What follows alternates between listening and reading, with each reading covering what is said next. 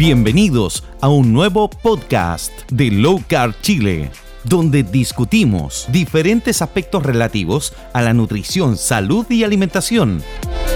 Les recordamos que esto no se debe considerar como una pauta nutricional ni médica, simplemente es una conversación entre amigos. Hola, hola amigos, ¿cómo están? En esta oportunidad, eh, todos mis amigos de Low Carb Chile me dejaron solo, triste y botado, así que eh, busqué a, a, una amiga ya mm, de tiempo, como dos años ya, y ella nos va a dar su testimonio, porque el caso de ella es muy, muy especial, muy especial, y le, le pedí que viniera y nos contara su testimonio. Carolina Arañas, ¿cómo estás Carolina? Bien, súper bien. Feliz de tener esta posibilidad de poder compartir mi experiencia en relación a la alimentación y los beneficios que trajo para mi vida en realidad. Oye, Carolina, eh, eh, así, eh, abuelo pájaro, el, el, eh, nosotros nos conocimos por la ISA, ¿no? Por la Isidora, sí. Ya, y, y, y el, lo que te llamó la atención del caso de Isidora es que ella bajó de peso, por ahí fue la cosa, ¿no? Claro, es como el primer efecto que uno ve y dice, oh, qué maravilla, mi cuñada bajó mucho de peso, fue impresionante. Y, fue así como, ya yo también quiero. Bueno, un poco eh, contando mi experiencia previa a la alimentación, fue que yo desde el año 2016 eh, trataba de quedar embarazada y la verdad es que no, no podía. Todo el mundo me decía, Caro, es porque estáis estresada, estáis muy ansiosa, entonces yo dije, ya, bueno, sí, puede ser y todo. Eh, ya había visto obviamente tratamientos médicos y lo único así como eh, relevante o importante que tenía en los diagnósticos era que tenía ovarios poli poliquísticos. Pero ninguno en la cavidad uterina, entonces el doctor decía que si no había molestias, si no generaban nada, si no estaban creciendo y a mí no me generaba dolor, no era necesario operar y que no era un tema que impedía en el fondo el embarazo. Entonces, bueno, seguí, el año 2018 me caso con mi pareja y al tiempito, al mes o dos meses quedé embarazada.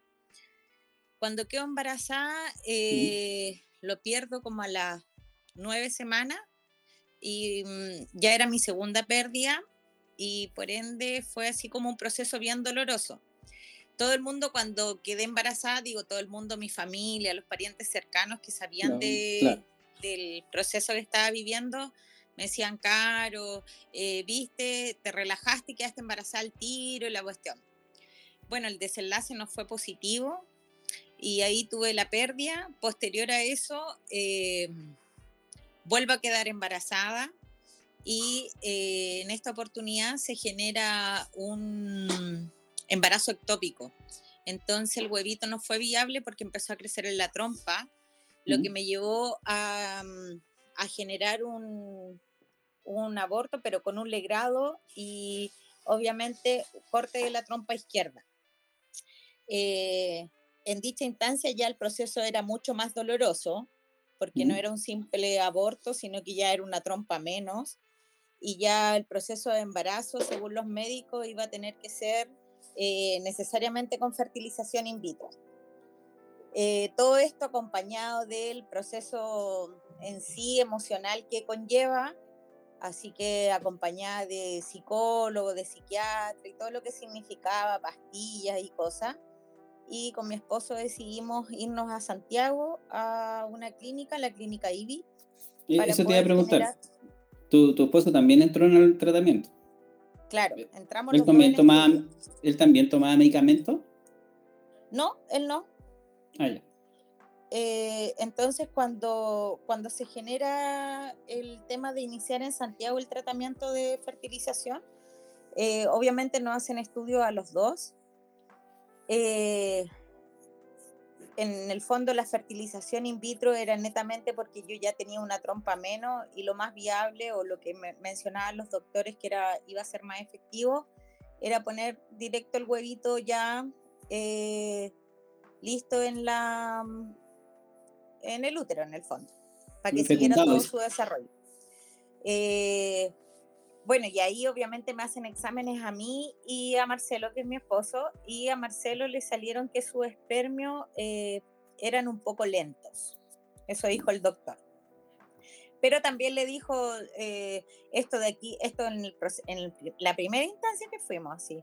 Entonces dijo, no, pero de aquí a tres meses, que más o menos va a ser el, proceso que se va a demorar Carolina en tomar hormonas, en empezar a sacar la medición cuantitativa de óvulos y de todo eso, em, tus óvulos mejorando tu alimentación, tus espermios, perdón, de Marcelo, podían cambiar la condición.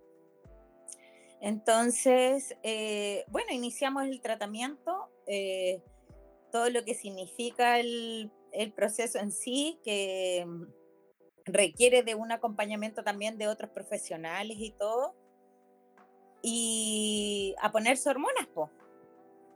Así que no quedaba de otra que empezar a pincharse, tomar pastillas y una serie de cosas. Finalmente llegó el, día de medición de, de los óvulos y ahí nos recomendaron de que los huevos se fueran a estudios genéticos de Estados Unidos, que obviamente también era otra cantidad importante de lucas a gastar. Pero como ya estábamos en esa condición y en esa situación, uno ya lo único que quiere es como ya darlo todo emocionalmente, económicamente y todo lo que significa para, para que esto salga efectivo pues, y resultara. Así que bueno, dijimos que se fueran a estudios genéticos y el primer, la primera instancia no me resultó. Entonces, y el doctor lo, asoció a que era un estado emocional que yo estaba viviendo, que era, estaba muy ansiosa y todo, y no resultó en el sentido en que ni siquiera me lograron extraer los óvulos, mm. o que no ovulé, ni siquiera uno, nada así. Entonces me volvieron a hacer otro tipo de tratamiento mucho más invasivo y ahí me lograron sacar eh, ocho huevitos. Y es como un poco la historia de yo tenía 10 perritos, más o menos así. Porque de verdad que tenía 8 huevitos y de esos 8 eh, tenían que esperar 3 días recién para irse a Estados Unidos y de esos 8 quedaron 5. 3 no resistieron el proceso, se murieron antes y de los 5 eh, quedaron 2. Los otros no eran viables, en el fondo si me los eh, ponían se iban a perder. Eh, como por información cromosómica, información genética, no eran viables. Así que, bueno, eh, quedaron dos, que esos dos eran así como los power, los que estaban con todo. Y el doctor nos dice, Caro, mira, yo te sugiero que mejor hagamos un solo proceso de, de fertilización y pongamos los dos huevitos al tiro y todo. Ya, perfecto. Eh, pusimos los dos huevitos y supuestamente si es que se desarrollaban bien o iban a ser, o sea, iban a ser mellizos porque iban huevitos diferentes. Y, y bueno, lamentablemente pasaron los 14 días que uno espera el resultado de la famosa beta y no pasó nada. Mm. Eh, ¿Cuánto tiempo se demora eso desde que te sacaron los ocho óvulos? yo en verdad, como te comentaba al principio, que el primer tratamiento como que no me resultó y me tuvieron que ser como más invasivo el proceso. Em, duró desde mayo hasta agosto que me hicieron la fertilización. Desde mayo hasta agosto. Sí, sí. Eh, fue un poco más largo que, que en cualquier otra persona. Bueno, y ahí en agosto ya efectivamente terminamos eh, con el proceso que no resultó, no fue viable. Y mi cuñada Isadora había comenzado con esta alimentación en marzo de ese año. Entonces ya en agosto tenía una pérdida importante de peso y eh, ya se veían todos los efectos positivos que había generado en ella este cambio de alimentación que era, por ejemplo, ella sufría mucho de dolores de cabeza, se quedaba dormida. a mí me gustaría traer a, la Isa acá, porque el caso de ella también es súper fuerte, eh, y, generó, generó eh, un impacto tal que te llevó a esta instancia a, cambiar tu alimentación. Pero bueno, eh, pero estás hablando de que, claro, de, desde marzo a, agosto, pero, tú, pero tú no nos juntamos en agosto, nos juntamos no, pues en enero. Sí, pues, bueno, pero yo ya en agosto en el fondo terminé mi tratamiento, que no resultó con una depre, si estaba deprimida antes, ya ahora con una depre mayor, porque ya en definitiva había ocupado todos los recursos y, y ya también un poco soltando la dinámica o la esperanza de ser mamá, porque ya habían hecho todos los estudios, todas las cosas, entonces ya no quedaba mucho más que, que hacer. Bueno, todo esto con todo el tratamiento hormonal invasivo que tuve, tuve una pérdida, o sea, una, un aumento de peso considerable. Yo mido 1,60 y siempre mi peso promedio había sido máximo 60, 63 kilos. Ah, o sea, es decir, hasta antes de esto, el, el, tema peso no era tema. Eso me no está diciendo. Sí, no, no era tema. Eh,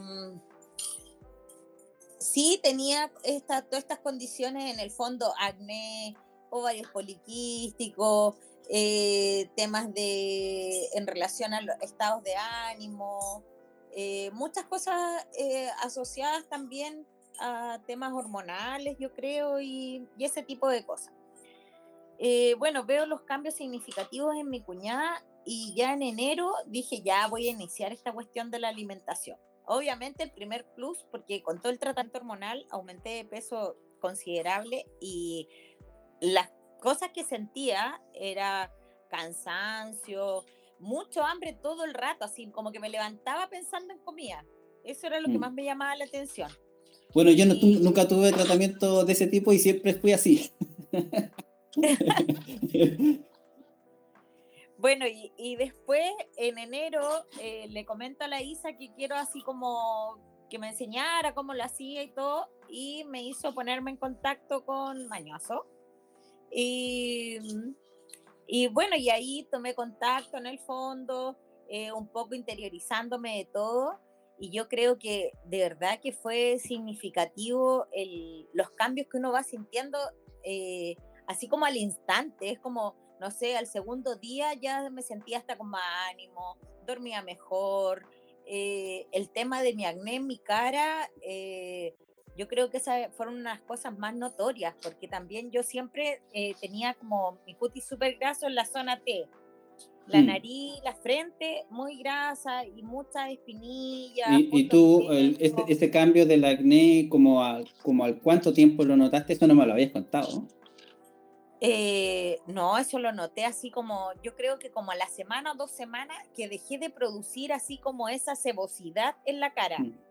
Mm, y obviamente que donde me empezó a cambiar la calidad del cutis, eh, me empezaron a salir menos espinillas, menos puntos negros, el cutis me empezó a cambiar, el dormir también, empecé a descansar mejor.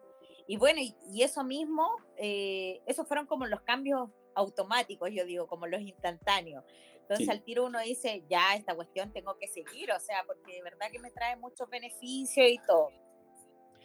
Eh, lo que sí notaba, a mí nunca me dio así como eh, dolores de cabeza fuerte que dice, ¿no? Esta gripe. Keto flu. ¿Cómo le llaman? Keto flu. Claro, yo nunca me sentía en realidad ninguna molestia. Lo que sí sentía era mucha sed sentía la boca así, pero casi así como mea pastosa, como cuando uno se come una entraña fría. ¿Mm? sentía así como la grasa, así era mi sensación. Entonces era como agua, agua todo el rato de manera permanente. Y, mm, y yo creo que lo otro que costaba mucho era como sacarse el hábito de eh, desayunar, almuerzo, once, porque son hábitos que uno los trae asociados con la familia, pues son instancias de compartir, al menos acá en, la cultura, es como eh, compartir en relación a, a comer, a tomar desayuno, a almorzar. Sí, pues sí, me, acuerdo de que, bueno, no me acuerdo cuánto tiempo pasó, uno o dos meses, y me mandaste una foto de un tremendo churrasco que te había llevado tu marido, algo así era. Claro.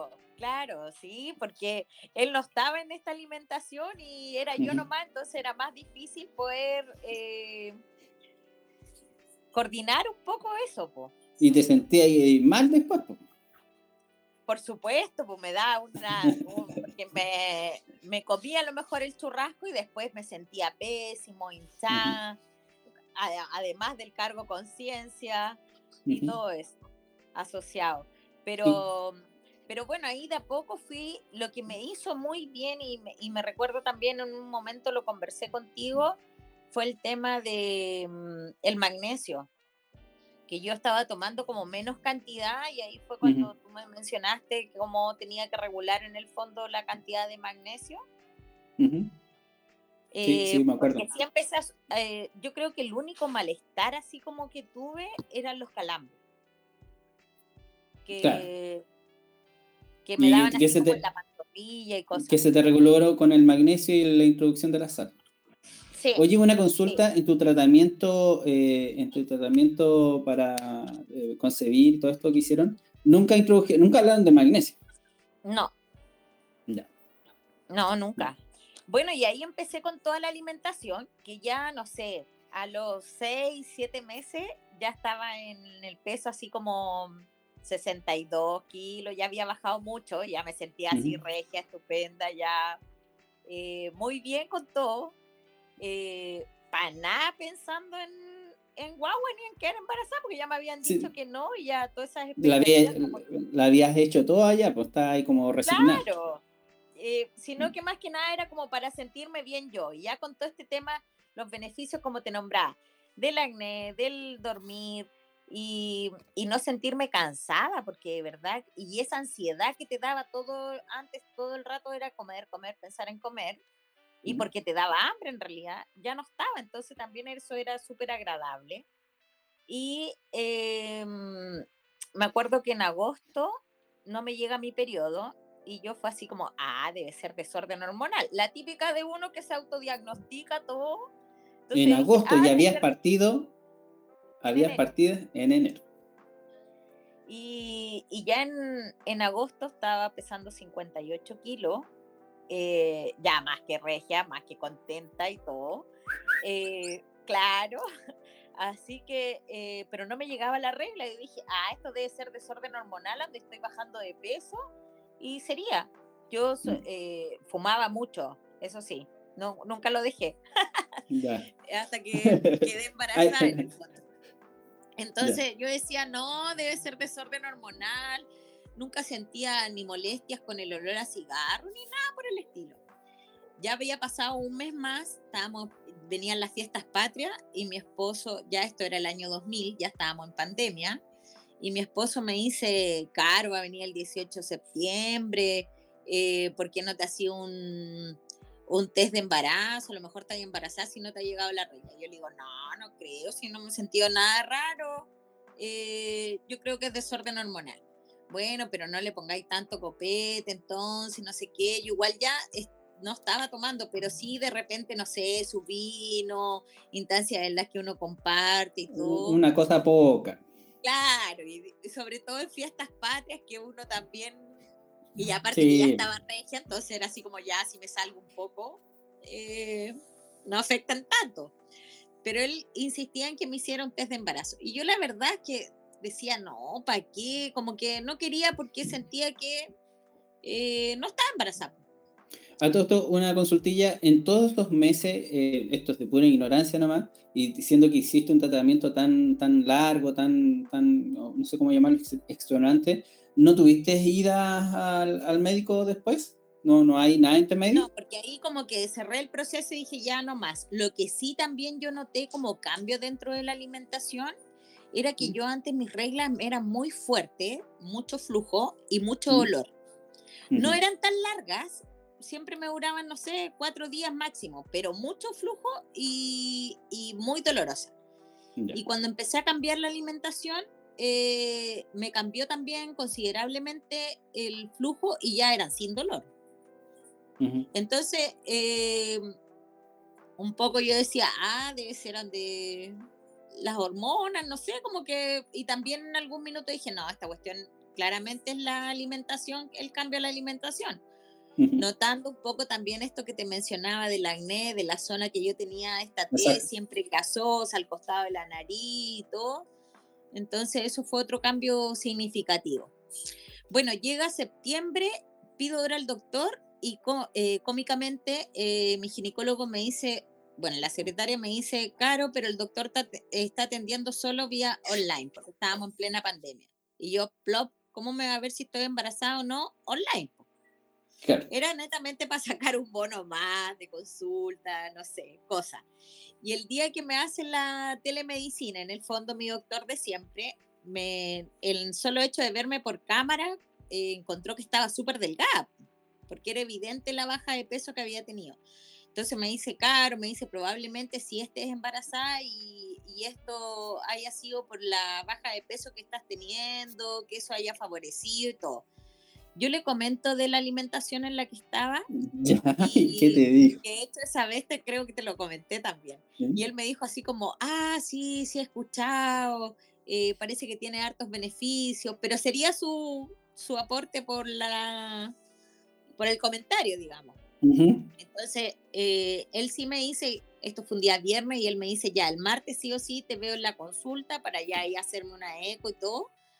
Y... Eh, me menciona así como una serie de medicamentos que tenía que empezar a tomar, que el típico el ácido fólico, progendo, que era otra, una hormona en el fondo que es progesterona para eh, retener el huevito, para no botarlo debido a, toda a todo mi historial médico y tantas pérdidas que había tenido.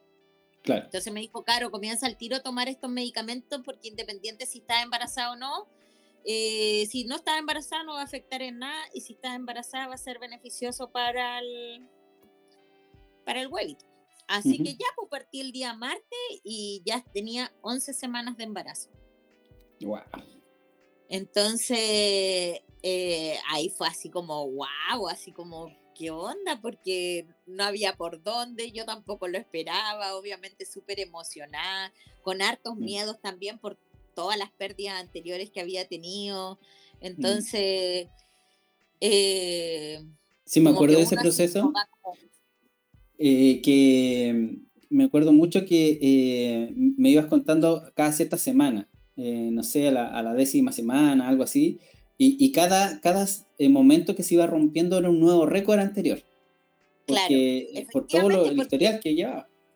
Claro, porque de hecho el doctor, o sea, en un embarazo normal te ven una vez al mes, a mí me veían cada dos semanas. Y el, el, mioma, en el fondo, cuando, cuando yo, antes de iniciar, siempre en mi historial me salían tres miomas. Y producto de la alimentación me quedó solo uno, que estaba así, no estaba dentro de la cavidad uterina, pero el doctor mencionaba que igual era riesgoso y que a lo mejor mi, embarazo iba a tener que ser de alto riesgo en el fondo, como de permanente monitoreo, y este mioma eh, se iba alimentando también con todos eh, los nutrientes que en el fondo el cuerpo va produciendo para alimentar al feto. El mioma también se iba a ir alimentando y también iba a ir creciendo. De hecho, empezó con el, o sea, yo lo tenía del tamaño de 3 centímetros y llegó a 6. Gracias a Dios se mantuvo en el tamaño, nunca creció, pero sí hasta el final fue un tema latente porque el doctor me decía que esto es como un globo, que en el fondo va, va creciendo y puede que no reviente nunca, pero si revienta, eh, en el fondo son flujos de, sangre y de como coágulos en el fondo. Entonces que también era de riesgo. Eh, a este punto, eh, tu marido nada de cambio alimenticio, nada. No, nada. Mm. Nada. No. O sea, que digamos, eh, quiero apuntar que si hubo un cambio alimenticio fue solamente en ti, por lo tanto, eh, e, esta gestación fue producto de, los nutrientes que entraron a tu cuerpo. A mi cuerpo, sí. Sí, no, porque mi esposo nada. Y bueno, eh, siguió todo el monitoreo de eh, seguir con el médico y también uno, o yo en particular, con toda esta situación vivía, era como que sentía que mi ginecólogo tenía como ecógrafo y máquinas como muy antiguas. Onda me decía velo y yo veía una cuestión en blanco y negro y no veía nada y sabía que habían otros médicos que tenían, no sé, pues casi pantalla en 3D y 4K y no sé qué. Con joystick jugaban con... claro, entonces la típica así como que quería las mejores máquinas y todo y, casi que me dijeran ya el tiro que estaba bien. Empecé mm. a ir a otro ginecólogo y cuando ya quise ir al tercero, me acuerdo que mi esposo me dijo, ya, córtala, o sea, ¿cómo voy a ir a otro ginecólogo más? Eh, no, si queréis vais sola. Y ahí fue así como, ya, sí, en verdad, ya estoy rayando la papa. Eh, eh, me quedo con, con el que tenía las máquinas en el fondo más modernas y con el mío que era mi ginecólogo de toda la vida. Pero llegó un minuto en que eh, ambos ginecólogos empezaron como a, a diferir en, en, ciertas indicaciones. Entonces era, yo sentía así como, chuta, ¿a quién le hago caso? Mm. Entonces ahí al final decidí obviamente por el más joven, eh, más eh, actualizado, podría decir, en el fondo, porque con el tema de la alimentación, el doctor, el primer ginecólogo en el fondo, que a pesar sabía que por la baja de peso había se había generado a lo mejor este tema del embarazo y todo, mm. em, él me recomendaba eh, como cortar la alimentación tipo que estaba teniendo. Cortarla. Cortarla. ¿Y cuál sería el argumento si que esa... ¿Y cuál sería el, argumento cortarla si, si gracias a la alimentación se había producido el magno evento? Claro. Eh, bueno, y en, en relación a, a, a, toda esta dinámica, bueno, seguí con el mismo con el mismo ginecólogo, con el moderno, digamos, que me avalaba todo este tipo de alimentación y todo. Em, y de ahí así como que todo se fue dando de manera súper fluida. Lo que decían era, por ejemplo, no, van a ser a las 36 semanas y llegaba a la semana 36 y, y yo seguía bien, sin molestia, sin nada. Entonces seguíamos avanzando hasta que finalmente llegué a la semana 40, mm. sin ningún tipo de complicación. Yo me acuerdo que la única complicación que había era que tú sufrías mucha acidez, ¿no? Sí, acidez me dio mucho mm, y, y, lo otro que, que, me pasó también fue mm, tema de, bueno, subí 20 kilos, hay que decirlo. Ah, ya.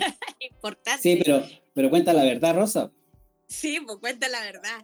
Lo que pasa es que eh, yo le contaba a, a Mañoso que eh, yo soy, pero fanática, fanática de las legumbres, me gustan todas y fue mi pecado capital durante el embarazo que en verdad eh, nunca las dejé.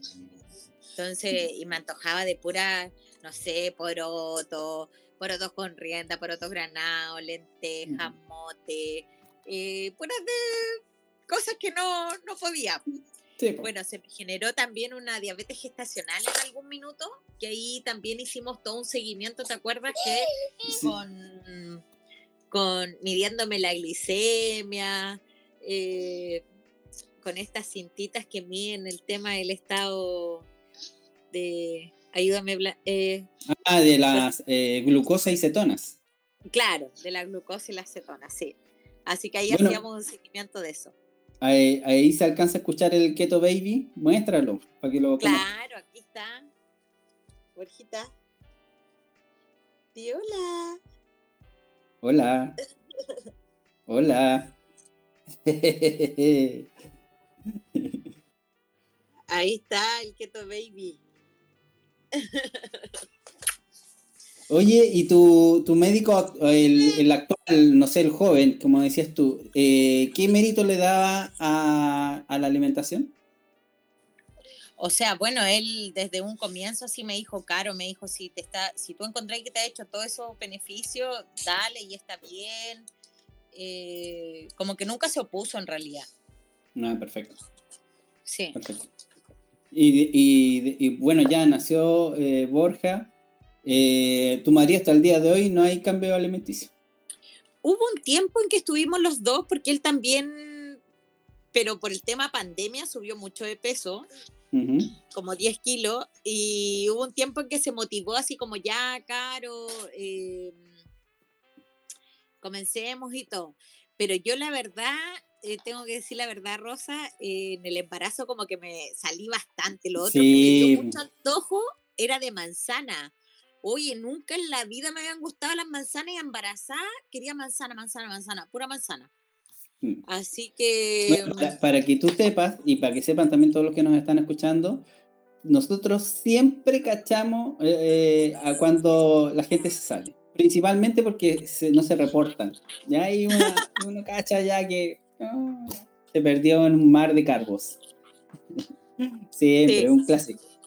Y bueno, y la verdad es que em, nació Borja y tampoco retomé así como el tiro. Yo diría que como recién a los cinco meses empecé de nuevo ya eh, con la alimentación y todavía cuando hay legumbres como legumbre, eh, de los 20 kilos ya llevo, me faltan 5, estoy en 63.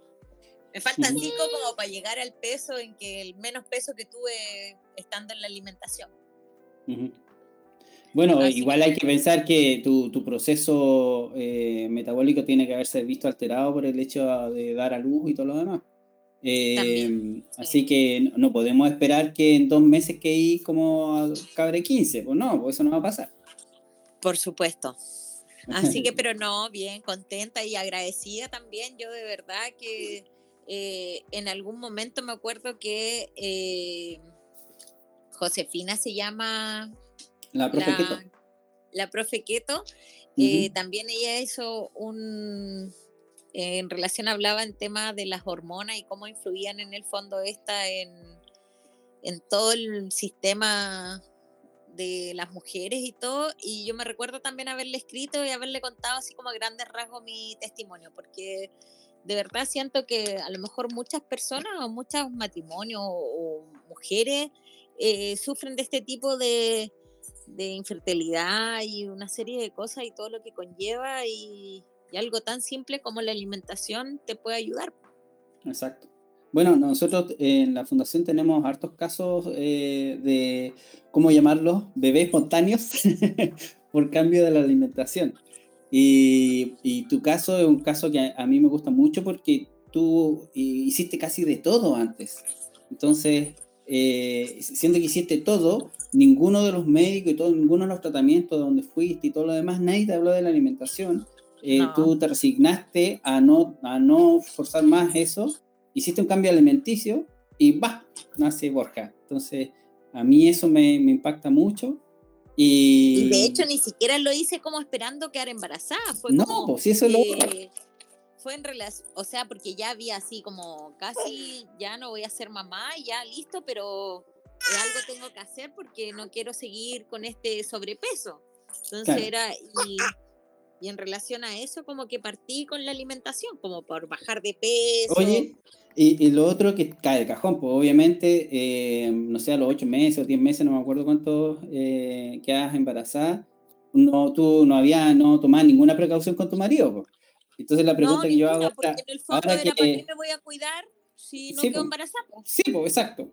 Pero ya que está Borja, y han pasado ya harto tiempo, ¿se cuidan? No, tampoco. Ah, ya. Tampoco me, pero sí todavía estoy con, la, con lactancia materna, pues entonces el doctor me decía que muchas veces cuando uno está dando de pecho, eh, como que no, no cae embarazada tan rápido. Ah, ya, yo desconocía eso. Sí. Y que venga otro Borja 2, ¿no?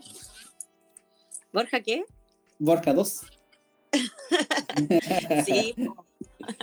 La idea, si ya salió uno, y si no, también ya me siento así, ya pagada con el que tengo.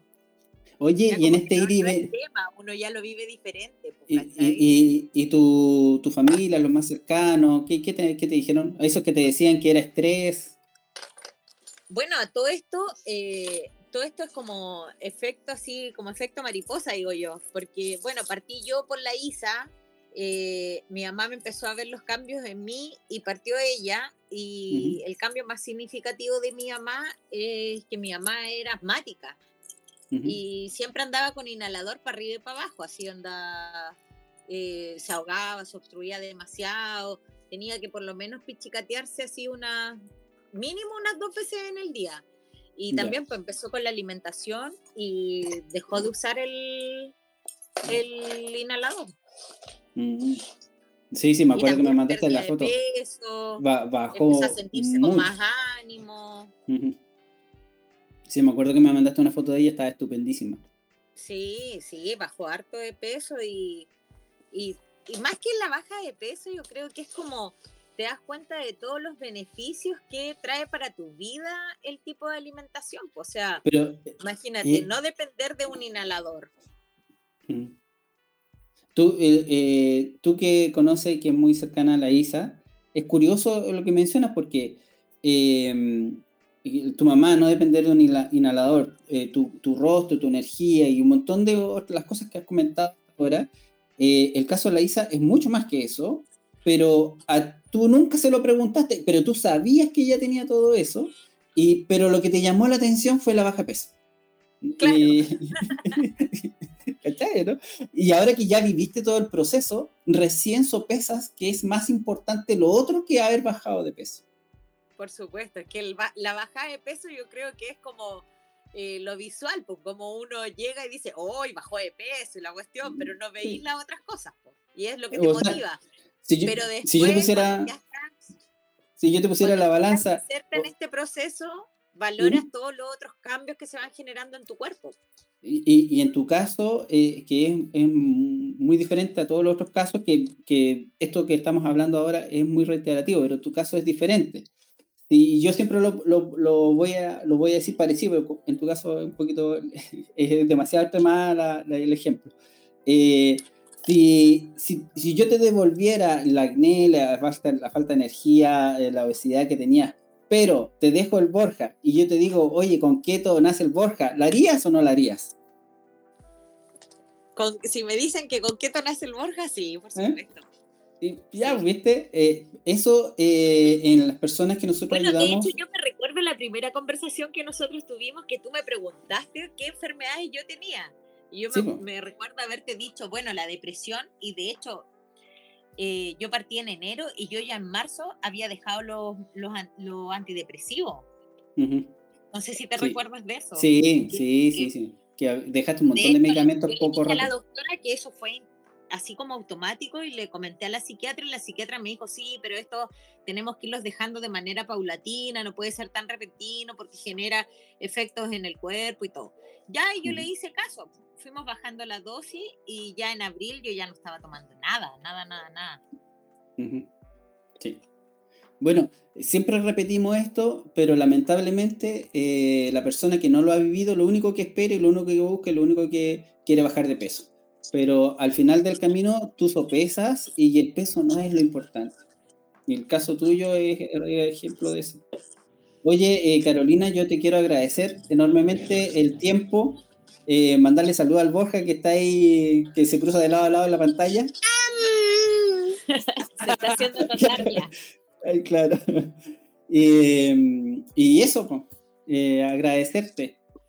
No, yo agradecer la invitación también y ojalá que este testimonio sirva de, de, motivación a, a, muchas mujeres, porque en realidad también a lo mejor están ahí, me es incrédula o, o, todavía les falta así como la inyección para, para volverse low carb y mm. hacerlo.